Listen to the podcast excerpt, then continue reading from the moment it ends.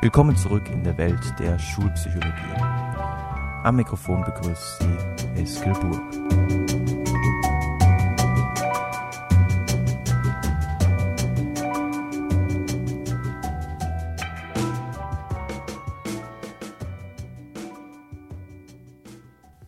Es ist schon bemerkenswert, welche Dynamik dieser Podcast angenommen hat, nicht nur in Hinsicht auf die ja, enormen Downloadraten, sondern auch in Hinsicht auf die Entstehung neuer Episoden. Also ich hatte so einen gewissen Fahrplan im Kopf, welche Themen ich wann und wie besprechen wollte.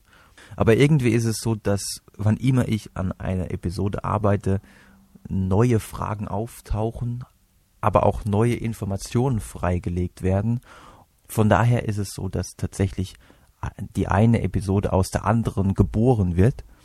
Was für euch natürlich den Vorteil hat, dass ihr seht, wo da die Zusammenhänge sind und das Ganze dann am Ende für euch ein einigermaßen stimmiges Bild gibt. Und auch diese Episode baut auf der vorhergehenden Episode auf, weil auch in dieser Episode geht es darum, dass Menschen sich immer fragen, warum tue ich etwas? Und das jetzt nur nebenbei, manch ein Hirnforscher behauptet ja auch, dass wir im Grunde fast immer oder immer erst handeln und dann im Nachhinein sucht sich unsere Entscheidung zu handeln ihren Grund. Also erst im Nachhinein sagt unser rationaler Verstand, ja, ich habe so gehandelt, weil ähm, es den und den Grund dafür gab. War doch klar, dass ich so handeln würde. Ich, ich habe entschieden, es war meine freie Entscheidung.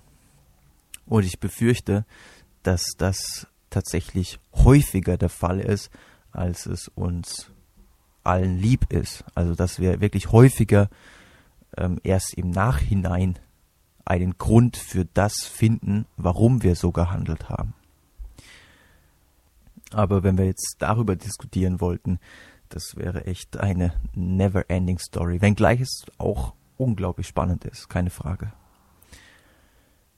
Menschen fragen sich also immer, und das haben wir auch in der letzten Episode gehört, warum tue ich etwas? Und es ist auch möglich, dass der eine Grund bzw. die Rechtfertigung für unser Handeln eine andere Rechtfertigung unter gewissen Umständen beeinträchtigen kann. Also konkret bedeutet das jetzt in Bezug auf den Over-Justification-Effekt beziehungsweise zu Deutsch Korrumpierungseffekt, dass die eine Erklärung für mein Handeln, ich tue es, ähm, ich spiele Fußball, weil es mir Spaß macht, dass die, sobald wir dann von außen übermäßig belohnt werden für das, was wir da tun, fürs Fußballspielen, dass diese Erklärung von der anderen, ja, weil es zu einer Überrechtfertigung kommt, was wohl weitestgehend unbewusst abläuft, dass diese Erklärung von der anderen Erklärung, ja, ich tue es, weil ich dafür Geld bekomme, beeinträchtigt wird, sodass dann tatsächlich unter gewissen Umständen, wie gesagt, darüber haben wir ja letztes Mal geredet, man darf nicht pauschal sagen, die intrinsische Motivation wird von Belohnung beeinträchtigt, sondern manchmal kann dieses, ah, ich tue es, weil es mir Spaß macht, weil ich es leidenschaftlich tue, manchmal kann das unter der anderen Erklärung leiden. Und so wie ich mich fragen kann, warum tue ich etwas, so kann ich mich auch fragen, warum tue ich etwas nicht. Also warum unterlasse ich ein gewisses Verhalten, auch wenn ich in der Vergangenheit das, die Erfahrung gemacht habe, dass dieses Verhalten eigentlich ähm, eine gewisse Befriedigung bringt. Also jetzt konkret, warum unterlässt ein Schüler der in der Vergangenheit die Erfahrung gemacht hat, ja, andere Schüler zu verhauen, warum sollte der jetzt auf einmal aufhören, andere Schüler zu verhauen? Und ein Grund, den wir ihm dann im pädagogischen Alltag, wie ich finde, auch zu häufig liefern, also es wird noch immer viel zu sehr mit Bestrafungen und Strafandrohungen gearbeitet, aber ein Grund, den wir ihm häufig liefern, ist einfach, ja, wenn du noch einmal den da schlägst, dann musst du mit schwerwiegenden Konsequenzen rechnen, dann musst du mit einem Schulverweis rechnen. Oder die Eltern sagen dann, ähm, wenn ich noch einmal höre, dass du den Schüler X geschlagen hast, dann bekommst du drei Wochen PlayStation-Verbot, was äh, in der heutigen Zeit eine wirklich heftige Strafandrohung ist für den einen oder anderen Schüler. Aber führt diese Strafandrohung wirklich zum Ziel? Und das Ziel ist ja eigentlich letzten Endes, dass das Verhalten nicht mehr gezeigt wird, und zwar immer nicht mehr gezeigt wird und nicht nur, wenn ich als beaufsichtigende Person dabei bin. Also das heißt, im Grunde wird ja eine Einsicht angestrebt, also der Schüler sollte verstehen und dann auch von sich aus begreifen, warum es nicht richtig ist, jemand anderes zu schlagen. Und wenn ich ihm halt von außen, jetzt greife ich ein bisschen voraus, und wenn ich ihm halt jetzt als Außenstehender den Grund liefere, ja, du sollst ihn nicht schlagen, weil dir sonst äh, gewisse Konsequenzen von mir drohen, dann ist das ein Grund, der von außen kommt und der eben nicht die angestrebte Einstellungsänderung nach sich zieht. Dass das so ist und warum das so ist, das wollen wir uns jetzt anhand von zwei wirklich beeindruckenden Studien anschauen. Das sind wirklich zwei meiner Lieblingsstudien, weil sie tatsächlich den Aha-Effekt auslösen und weil sie von meines Erachtens wirklich großer pädagogischer Relevanz sind. Die erste Studie stammt von Elliot Aronson und Merrill Carlsmith und wurde schon im Jahr 1963 durchgeführt. Und in dieser Studie hat man Vorschulkindern ein paar Spielzeuge gezeigt und hat sie zunächst mal gefragt, ja, jetzt bewerte mal, wie attraktiv findest du diese Spielzeuge? Also würdest du gerne mit diesem Spielzeug spielen oder ist es eher ein langweiliges Spielzeug für dich? Und nachdem das Kind das gemacht hatte, also jedes Kind befand sich einzeln mit dem Versuchsleiter in einem Raum, wo es eben diese Spielzeuge gab. Und nachdem das Kind eingeschätzt hatte, welches der Spielzeuge jetzt besonders langweilig war oder welches von ihm als besonders spannend angesehen wurde, hat der Versuchsleiter etwas Fieses gemacht und hat gesagt, dieses Spielzeug, und das war nun mal immer eins, das das Kind vorher als besonders toll eingestuft hatte, hat der Versuchsleiter gesagt, dieses Spielzeug ist tabu, also mit dem darfst du nicht spielen. Und wenn du es tust, dann musst du mit einer richtig heftigen Strafe rechnen diese heftige Strafandrohung hat er aber nur der einen Gruppe von Vorschulkindern gesagt. Gegenüber der anderen Gruppe wurde nur eine milde Strafandrohung ausgesprochen, also eine Strafe, die wirklich vergleichsweise harmlos war. Dann im nächsten Schritt, um dem Kind dann auch ein bisschen Gelegenheit zu geben, mit den anderen Spielzeugen zu spielen, mit den Spielzeugen, die eben nicht tabu waren. Dann ist der Versuchsleiter aus dem Raum raus und man hat dann das Kind beobachtet und hat geguckt, ja, greift es eventuell doch zu dem Spielzeug, das, von dem man ihm gesagt hatte, dass es verboten sei. Und tatsächlich war es so, dass keines der Kinder Ganz egal, ob man ihnen jetzt vorher eine große Strafe angedroht hatte oder eben nur eine mittlere Strafe. Keines der Kinder ist hingegangen und hat mit dem verbotenen Spielzeug gespielt. Als nächstes kam dann der wirklich interessante Teil bei dem Experiment. Der Versuchsleiter ist nämlich wieder zurück in das Zimmer zum Kind und hat dann gefragt, ähm, ja, jetzt tu bitte nochmal bewerten, wie gut findest du die einzelnen Spielzeuge? Und in der Gruppe, wo man mit einer sehr großen Strafe gedroht hatte, da gab es im Grunde keine Einstellungsänderung. Alle Spielzeuge wurden genauso eingeschätzt wie zuvor.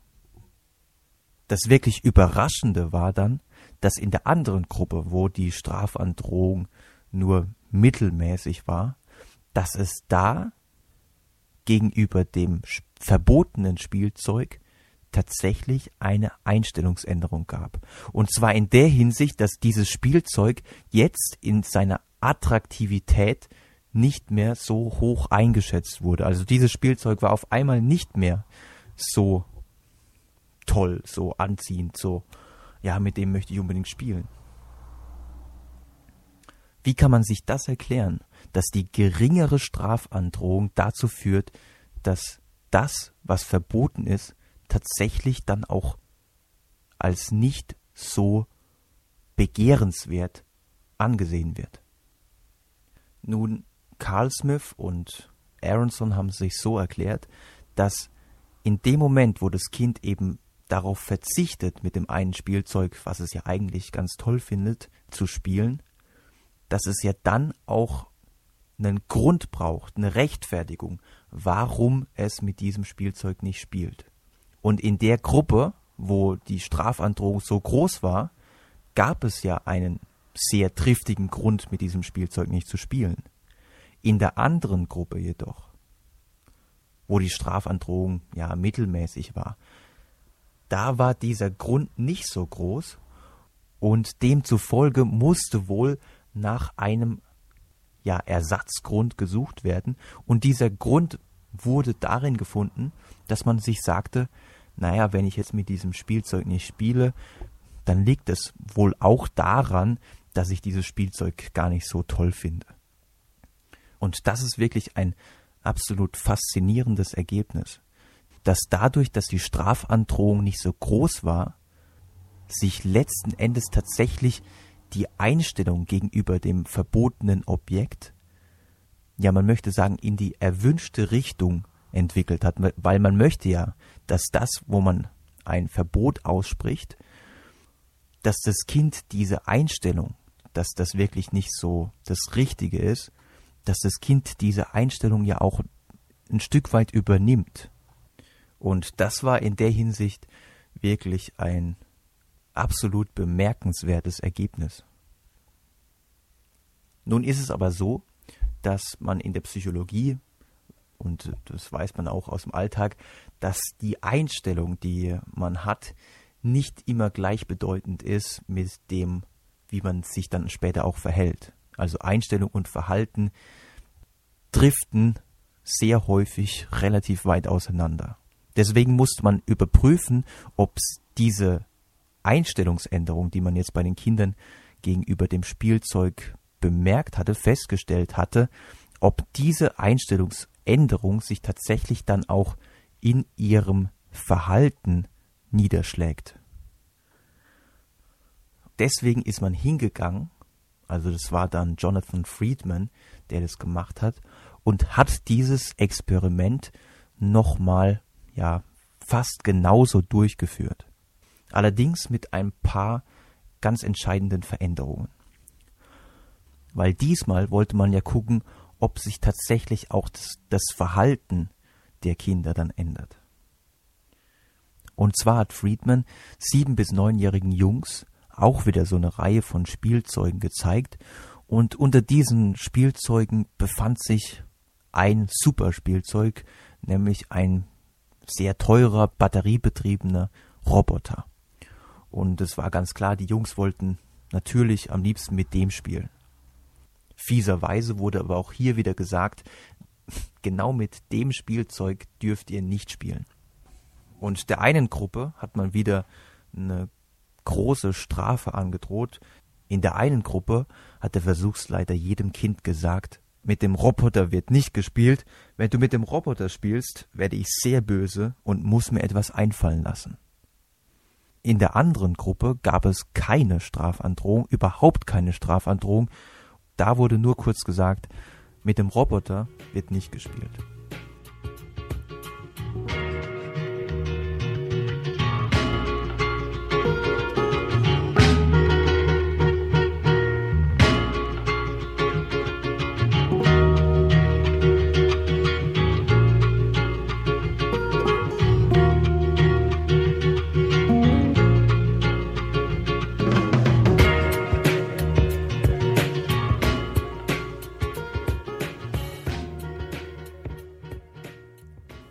Als nächstes ist dann der Versuchsleiter wieder raus aus dem Zimmer und über so einen Einwegspiegel, wie ihr sie aus dem Fernsehen kennt, ähm, wo man eben nur von der einen Seite durchgucken kann, auf der anderen Seite ist halt der Spiegel.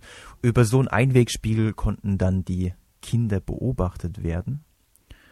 Und man hat wieder geguckt, inwieweit halten die sich denn jetzt an dieses Verbot.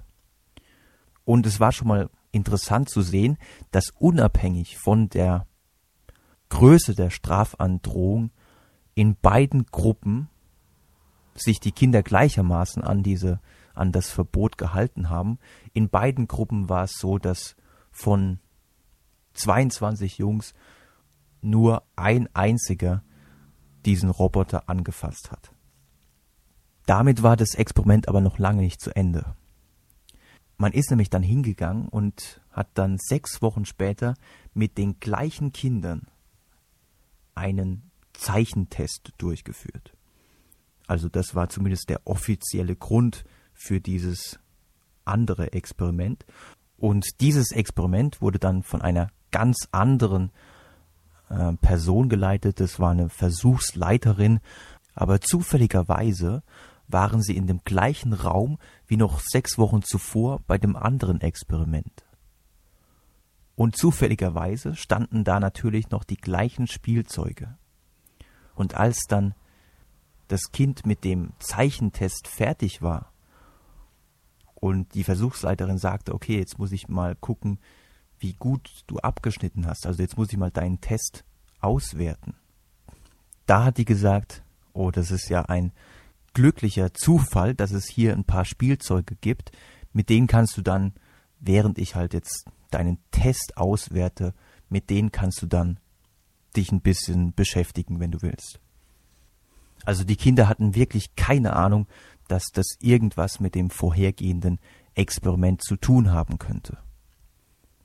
Und auch hier hat man die Kinder wieder über den Einwegspiegel beobachtet und hat geguckt, ja, mit welchen Spielzeugen spielen die denn jetzt? Und das Ergebnis war wirklich absolut erstaunlich, denn in der Gruppe, wo man ihnen eine große Strafe angedroht hatte, in der Gruppe konnten die Kinder nicht der Versuchung widerstehen, mit diesem Roboter zu spielen. 77 Prozent der Jungs haben diesen Roboter als Spielzeug auserkoren.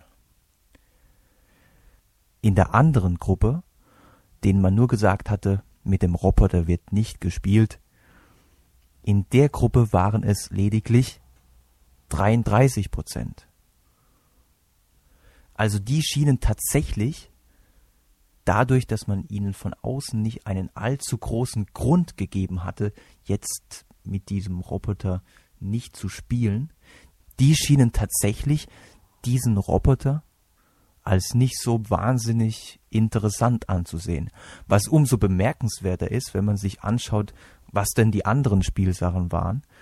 Denn die waren alles andere als berauschend.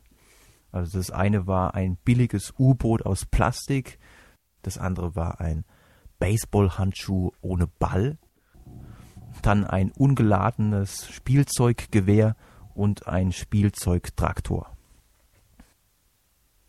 Ich finde die Schlüsse, die man daraus für Schule und Erziehung ziehen kann, könnten meines Erachtens kaum größer sein.